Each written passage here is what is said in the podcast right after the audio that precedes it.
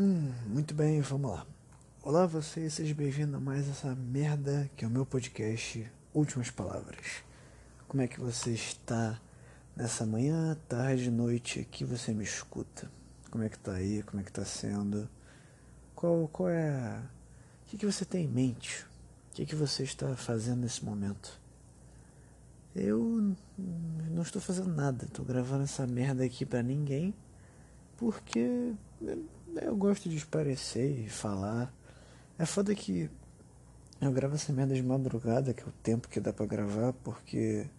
Não que meu dia seja tarefado, mas é que é o tempo que não tem ninguém acordado, todo mundo em silêncio, então é melhor a hora que eu tenho pra gravar sem ter som nenhum aqui. E é só isso que eu faço da vida, ficar o dia inteiro enrolar, enrolando, sentado na cama, lendo mangá, que nem um viado e de noite gravar essa merda. É o que eu posso fazer, é o que eu faço na vida. Enfim. Falando em mangá, eu vou pular logo pra, pra um review. Que hoje o review é de Death Note. Death Note cai naquela. naquele. naquele. como é que, como é que eu dei o nome? Enfim, naquele centro de, de, de coisa que eu falei nos podcasts muito, muito tempo atrás que é muito tempo atrás, tipo dois meses, que é, é, é uma obra fantástica que cai no preconceito de animação, que é o preconceito que as pessoas têm por algo ser animado, né?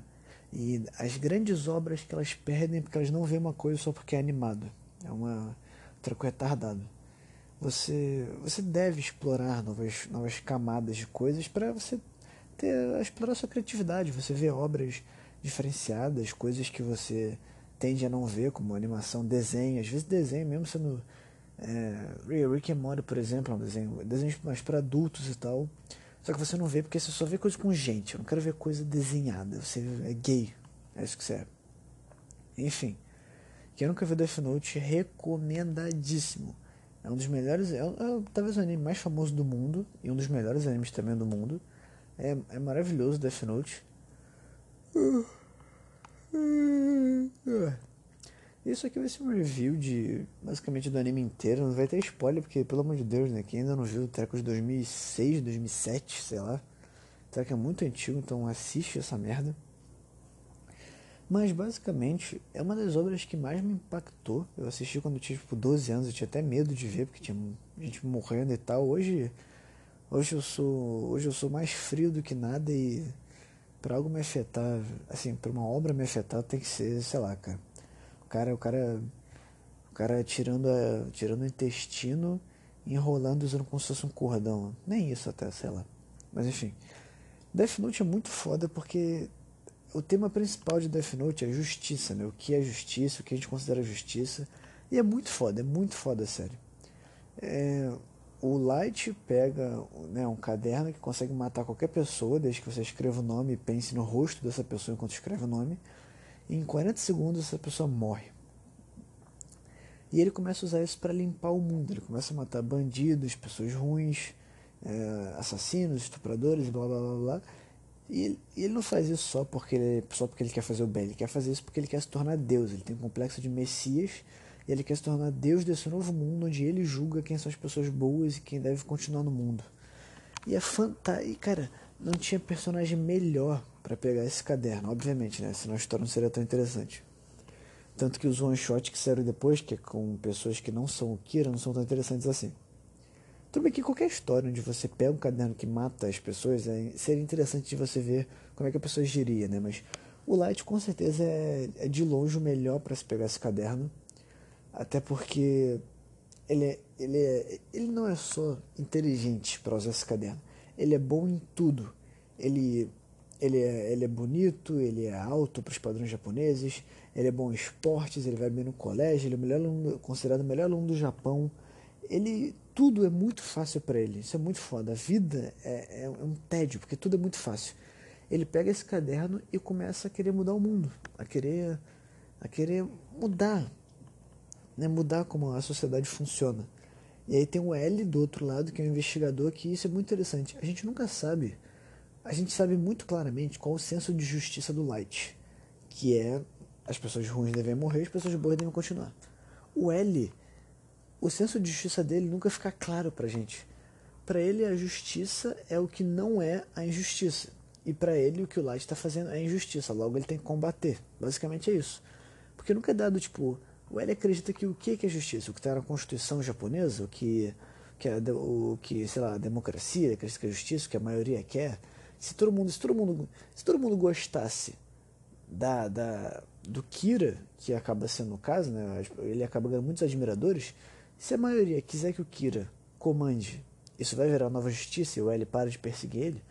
O que eu entendo na série é que o L, ele simplesmente ele diz assim, é matar é errado.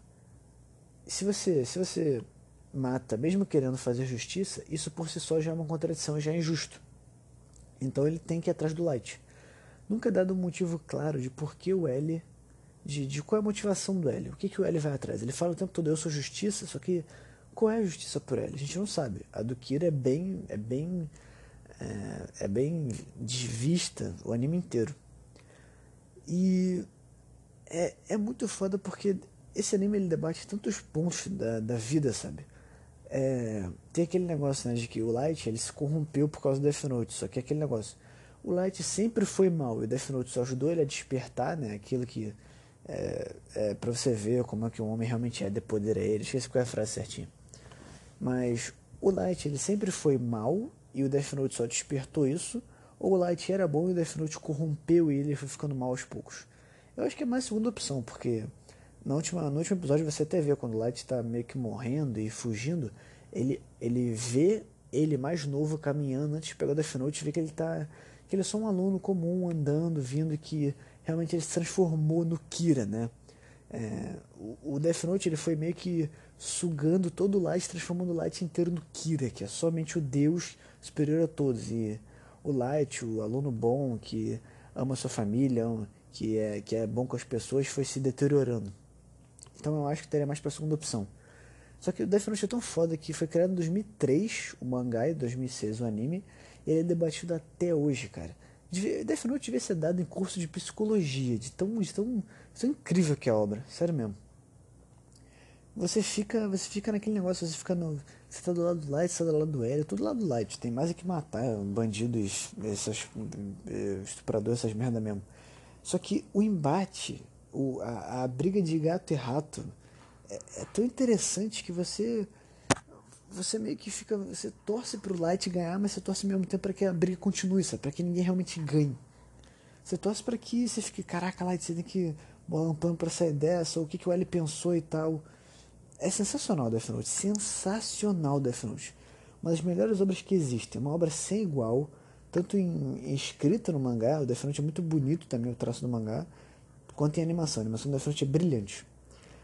Tem a, a cena da batata, que é uma das cenas mais, mais lembradas de Death Note, é uma cena fantástica que ela é sim cômica se você olhar por um lado, só que ela é muito importante para a obra. E a cena da batata, ela é muito foda porque o Light, tudo estava perfeito. Ela, por que, que o L é mais inteligente que o Light naquele momento?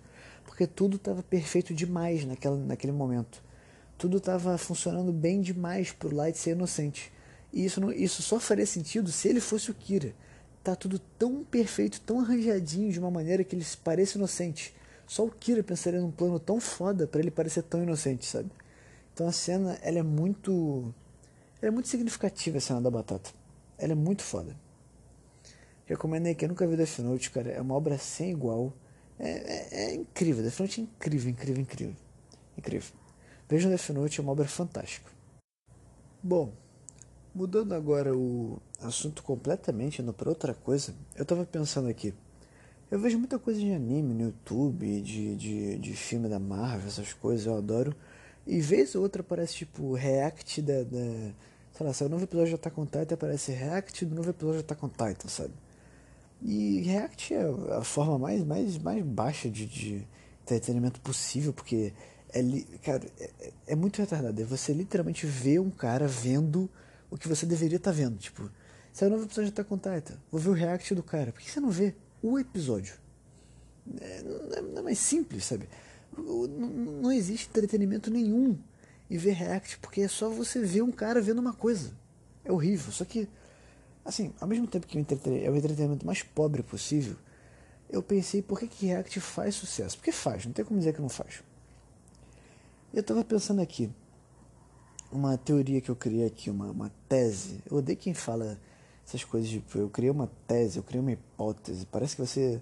Parece que você quer dar mais importância do que você realmente tem, sabe? Que você é só um idiota falando.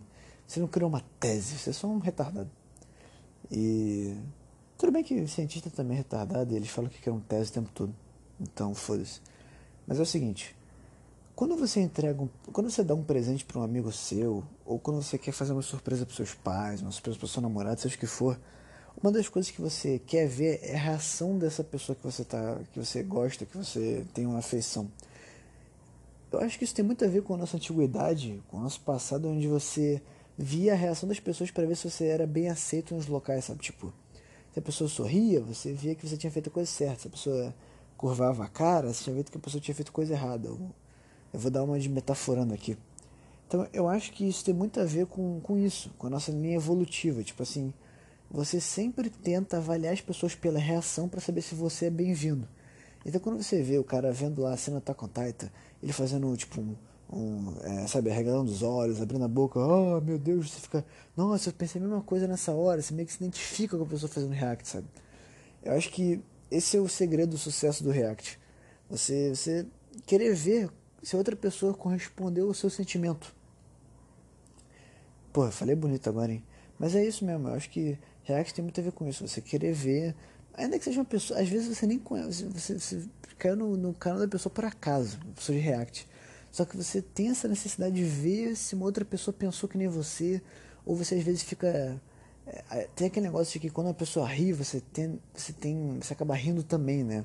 Por isso que sitcom coloca essas risadas, elas. Sitcom coloca a risada retardada. Tem algumas boas, tem.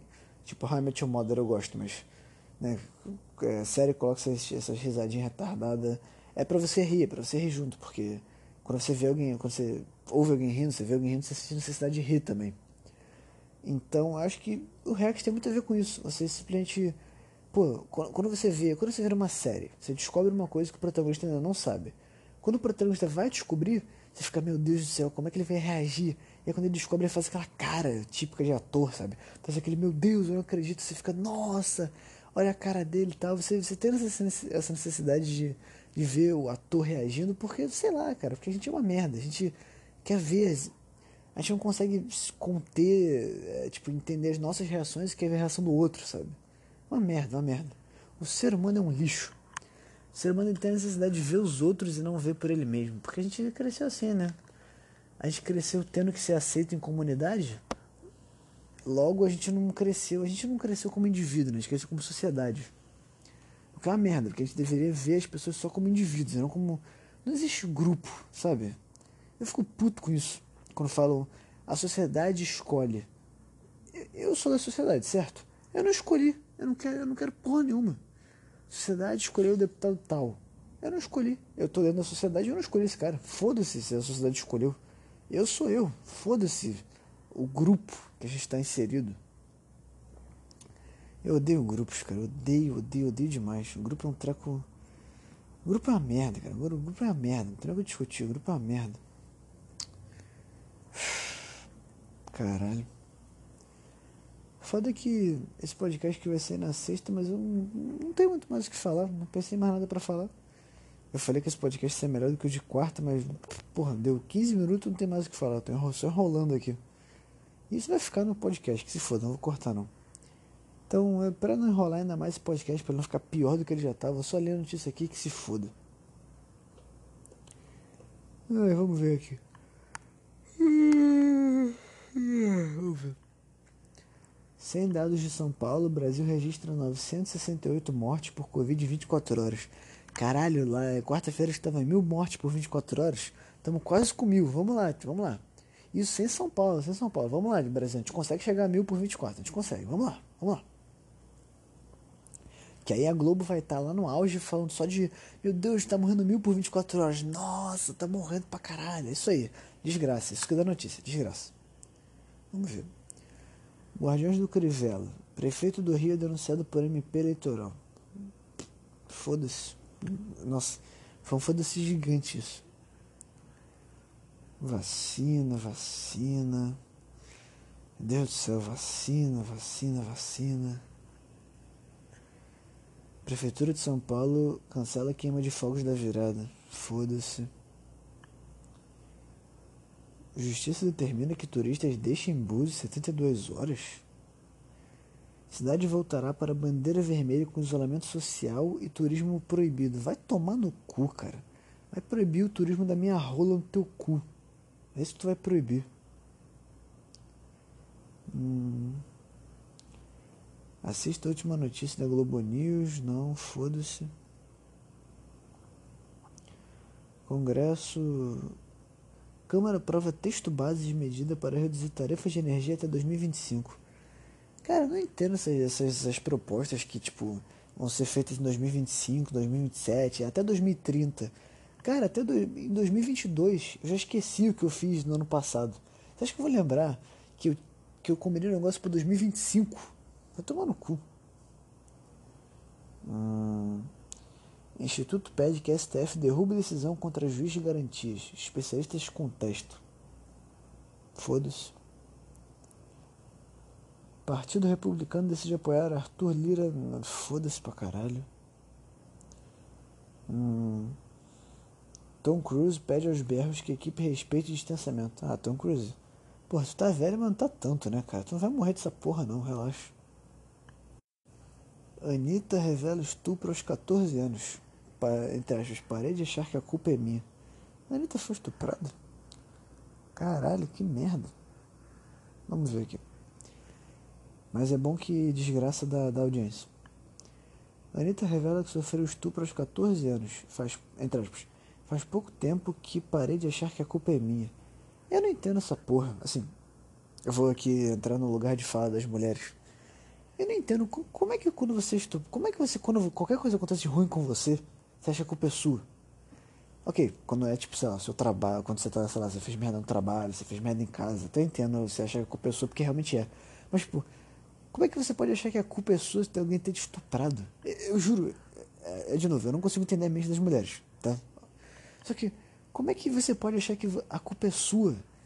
De, de, em qualquer ângulo que você veja. Um cara veio até você e, e te violentou sexualmente. Em, em, que universo a culpa é sua? É isso que eu não entendo. Como é que você pode achar que. É, eu tô aqui falando meio rindo, mas eu tô falando sério. Eu não consigo entender como é que. Ah, fui roubado, a culpa é minha. Cara, se você andou 4 da manhã na mangueira e foi roubado, sim, você foi burro de ter feito aquilo. Só que a culpa não é tua, cara. Não era pra você ser roubado. A ordem natural das coisas é não ser roubado, entende? Tipo, sim, você vacilou, você poderia não estar lá, você poderia estar em um lugar melhor, só que a culpa tem que a gente tem que parar de culpar as pessoas. Quando ah fui, tomei sei lá é, fui morto porque eu, eu, eu, eu xinguei um eu sei lá eu fui morto porque eu andei no complexo da maré às três da manhã. Ainda assim você não pode ser culpado de você ter morrido caralho quando você vai, sei lá, pra selva, ok. Tipo, quando você morre por um animal, aí é ordem natural tu morrer mesmo, porque o animal ele tá atacando você pelo teu habitat, ok. Só que quando é um negócio da sociedade, tipo, fui roubado, fui morto, fui estuprado, fui, fui, fui, fui violentado, me bateram. E nenhuma dessas possibilidades, a culpa é sua. Por você. Por, pô, como é que você pode ser culpado de alguém bater em você? Caralho, se você não começou, obviamente. Vamos ver aqui. Cantora chorou fazer relato para documentário. Anitta Made in Honório. É o documentário, Anitta Made in Honório explicou que criou o personagem após o episódio. Entre aspas, minha vantagem e necessidade de ser uma mulher corajosa que ninguém nunca pudesse machucar. Que frase de boela, mas enfim. Anitta não segurou as lágrimas ao revelar que foi vítima de estupro aos 14 anos de idade. O relato da cantora está no primeiro episódio do documentário que eu já falei, que é dividido em seis partes foi lançado na madrugada, na madrugada dessa quarta-feira. Eu nunca expus isso em público, eu sempre me coloquei numa relação meio abusiva e quando eu tinha 14 para 15 anos, conheci uma pessoa. Tinha medo dele, ele era autoritário comigo, falava de forma autoritária. Eu não sei, eu era diferente quando era adolescente, eu não era do jeito que eu sou hoje em dia. É foda que adolescente é muito burro. Isso é um problema. Quando você é jovem, você é muito burro. Você é homem ou mulher, você é um completo animal. Adolescente até 25 anos, tá? Não entenda mal não. Adolescente até 25. Moto, filho da puta. Ele estava muito, entre aspas, ele estava muito nervoso, muito estressado. Eu estava com bastante medo das reações dele quando eu estava estressado, quando ele estava estressado. E eu acabei perguntando se ele queria ir prolongar só nós dois, com Tanita sem segurar choro. Rapidamente, cara, é muita coisa pra ler. Rapidamente, na mesma hora, ele parou o estresse dele e perguntou se eu tinha certeza. Eu falei que sim. Mas hoje eu tenho plena certeza que eu falei que sim, porque eu estava morrendo de medo do estresse dele. Ah, ok. Isso é foda, né? Que assim, eu não vou defender aqui um estuprador nunca. Só que isso é muito complicado. Porque a pessoa falou que sim. Só que na hora ela quis não. Só que é porque, óbvio, eu não conheço o cara. Se o cara, se o cara tinha aquele tom ameaçador, é estúpido, não tem nem o que falar. Aí tá, tá completamente certa a Anitta. Isso é uma merda. É tipo aquele estupro da garota que foi drogada e o cara não sabia. Tipo, se o cara não sabia. Se você, se você comete um crime sem saber dele, é um crime? Eu não sei. Se eu, se, eu, se, eu, se eu fiz algo que eu não sabia que era um crime, eu tô errado? A não ser que sejam coisas óbvias, né? Tipo roubar, matar, estuprar, essas coisas. Por exemplo, nesse caso, o cara foi até a garota, ela falou que sim, só que ela estava sob efeito de droga. Só que o cara não sabia que ela estava sob efeito de droga. Então eu acho que eu acho que assim, quem, do, quem o culpado é quem drogou a garota, não não o cara, entendeu? O cara não sabia, o cara só foi e a garota falou sim. Você, porra, você vai julgar o cara porque, porque a garota falou sim pra ele? O cara achou que. Não é o caso da Anitta, não. Tô falando do cara lá da garota drogada. O caso da Anitta é completamente diferente.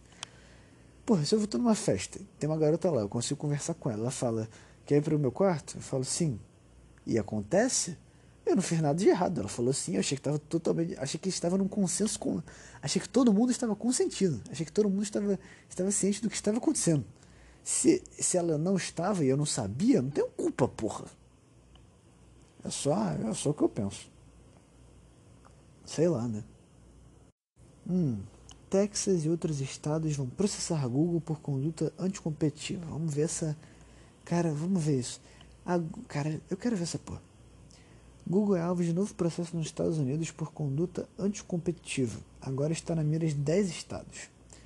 Procurador-Geral do Texas que lidera a ação disse que a empresa manipulou o mercado de publicidade jogando em todas as posições. Google afirma que acusações não têm fundamento. Cara, a Google é maravilhosa. É, é, qualquer coisa que você tenha dúvida, você põe no Google, ele te responde em geral, né, pelo menos. O Google é o melhor, é o melhor, é o melhor site de busca possível. Bing, Yahoo, é tudo uma merda. O Google é maravilhoso. E vem alguém, sempre. É o que eu falei no último podcast, cara. Sempre que tem algo legal, vem alguém para reclamar, para estragar a coisa legal. Ah, o Google tem 90% do mercado. Foda-se, se é bom, foda-se. Eu ouvi falar de monopólio natural, que quando uma coisa é tão melhor que as outras, que ela domina o mercado inteiro. Porque ela, porque ela foi desonesta? Não, porque ela é melhor. Porra. Procurador-Geral do Texas, Ken Paxton, anunciou nesta quarta-feira, dia 16, que irá abrir um processo em conjunto com outros nove estados americanos contra a Google por conduta anticompetitiva. Em um vídeo publicado nas redes sociais, Paxton disse que a empresa usou seu poder de monopólio para controlar preços no mercado de publicidade digital. O Google efetivamente eliminou sua competição e coroou a si mesmo como líder da publicidade online, fecha aspas, afirmou o procurador-geral. Ele disse ainda, esse golista na internet usou seu poder para manipular o mercado, destruir a competição e lesar você, o consumidor. É, é. Eu que, eu que posso buscar qualquer coisa e ter resposta a qualquer momento, em qualquer lugar, eu fui lesado. É, é isso mesmo. Eu, é, o melhor seria se, se, eu, se eu tivesse a opção de usar Bing e Yahoo, que aliás eu tenho. Cara, monopólio é quando você não tem outra opção. É só aquilo. Eu posso usar o Yahoo, eu posso usar Bing. Sabe por que eu não uso? Porque é uma merda. Porra, meu irmão. Em comunicado divulgado posteriormente, o procurador comparou a atuação da companhia, que serve a consumidores e anunciantes, a todos os jogadores de uma partida de beisebol. Segundo ele, o Google faz uso de informações privilegiadas para negociar anúncios porque atua em todas as posições, arremessando e recebendo a bola, por exemplo. Nossa, que, que comparação. É porque aqui a gente não joga beisebol. Facebook é citado. Paxson afirmou que, ainda que o Google abusa de seu poder monopolizador a ponto de induzir executivos do Facebook a aceitarem um esquema contratual que mina a essência do processo competitivo no segmento. Segundo o processo, a empresa de Mark Zuckerberg chegou a planejar em 2017 entrar na competição com o Google pelos anúncios online, mas a rival teria fechado um acordo com o Facebook para manter seu monopólio em troca de vantagens em relação a outras plataformas. O que diz o Google? Vamos ver. Google disse que as acusações de Paxson não têm mérito e que o preço dos anúncios digitais caíram desde a década passada, assim como as comissões das empresas de tecnologia, e que a sua comissão está abaixo da média da indústria. O mercado de publicidade digital é a principal fonte de receita da empresa Somente nesse negócio gerou 37 bilhões para a companhia no terceiro trimestre de 2020. Próximo passo, vamos ver. O caso será atribuído a um juiz da Corte do Texas que começará a definir um cronograma da ação. O processo foi montado por um escritório de advocacia contratado pelo Texas. Também assinam ação os estados do Arkansas, Idaho, Indiana, Kentucky, Mississippi, Missouri, Dakota do Norte, Dakota do Sul e Utah. Eu vou só ler até aqui, foda-se. Cara, o Google, por que, que ele é monopólio? Porque ele é bom, porque ele é o melhor. É diferente, sei lá, do, do SUS, que é um que é um que é que é monopólio da, da, da, da porra da, da. Google é monopólio? Eu acho que é, né? É monopólio da porra da, da, da saúde estatal, que é uma merda. O Google é monopólio porque ele é bom. É que ele é a Coca-Cola na época da, da, que, ela, que ela dominava tudo. Por que, que ela era um monopólio? Porque ela era boa. Cara, monopólio existe? Existe. Só que ele só existe porque tem um monte de filho da puta por aí. No caso da Google, é um monopólio natural, que ele é tão bom que ele assume o lugar de todos os outros. É simplesmente isso. Esse tipo de monopólio não tem problema nenhum, porque ele, ele funciona, ele é bom, cara. Ele, ele, é um monopólio bom. Não tem o que falar. Hum, fiquei procurando aqui, achei aqui uma notícia, vai ser uma notícia com uma polêmica boa. Empresária presa por racismo é presa por. Cara, vamos de novo. Empresária presa por racismo contra entregador em MS Mato Grosso do Sul, não é?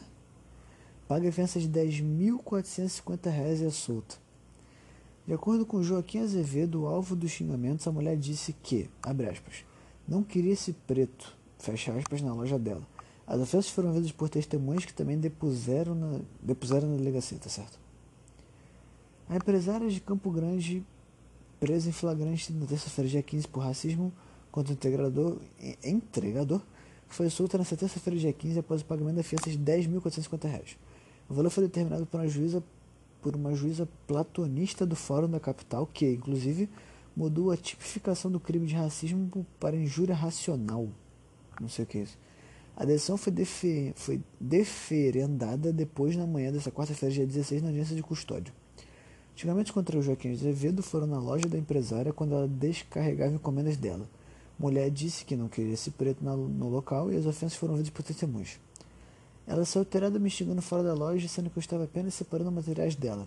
Alguns policiais vieram falando que ela estava muito nervosa quando ela disse que estava só mandando esse preto guardar as mercadorias dela, afirmou Joaquim. Enfim. É... É, peraí. Para o advogado da vítima, a liberdade da empresária já era prevista, pois ela não tem antecedentes criminais apenas racismo de 3 anos de prisão. O João não conseguiu contato com a mulher. Cara, não existe. É, é um absurdo você ser preso por racismo. Eu vou explicar por quê. Vamos lá. Você não pode ser preso por falar alguma coisa. Não pode. Isso é contra a liberdade de expressão. Ainda que seja algo completamente horrível e degradante, como não queria ver esse preto. Sim, isso é algo horrível essa mulher tem que ser completamente boicotada. Ninguém, essa loja dela tem que falir, tem que se fuder. A mulher tem que se fuder de todas as maneiras possíveis. Mas você não pode. É, é, como é que é o nome? Privar a liberdade dela por ela ter falado alguma coisa. Ninguém, ninguém, ninguém pode ser preso por falar. Eu vou defender a liberdade de expressão aqui até o fim da minha vida, cara. Você, você, se você quiser falar aqui que judeu merece morrer, que preto é horrível, que gay tem que se fuder, que, que amarelo é uma merda, você pode falar isso, você pode, você pode. Você que não concorda comigo, vai se fuder. Você pode falar o que você quiser, independente do que seja. Eu acho que você não deveria falar, acho que você não deveria falar nada disso. Acho que você deveria se fuder se você falar essas coisas. Mas você pode falar. Eu tenho que defender aqui a liberdade de expressão, porque você tem que defender a liberdade de expressão, não tem jeito. Você pode falar o que você quiser, independente do que seja. Seja a coisa mais racista, nazista possível. Você pode falar. Você ser preso, você ser obrigado a pagar, coisa, você ser obrigado a, a, a, a, a, pagar uma indenização por falar algo, é um absurdo. E essa mulher não devia ser presa. Ela deveria assim se fuder, ninguém deveria falar com ela, deveria se fuder de todas as formas possíveis. Menos na forma de privar ela da liberdade dela e cobrar algo dela. Isso é errado. Essa mulher não deveria ter sido presa. Vou acabar com aqui com essa minha reclamação e eu não tô errado nessa. Enfim. Vamos encerrar o episódio por aqui. Não é à toa que ninguém me escuta, né? Tô falando merda aqui também, mas isso eu não tô falando merda não, isso eu tô certo. Enfim. Obrigado a você que ouviu até aqui. Você provavelmente tem nada melhor. melhor vou falar, vamos lá, vamos de novo. Obrigado a você que ouviu até aqui. Você provavelmente não tem nada melhor para fazer. Mas é isso aí, valeu. A gente se vê no próximo episódio. Aquele abraço. Tchau.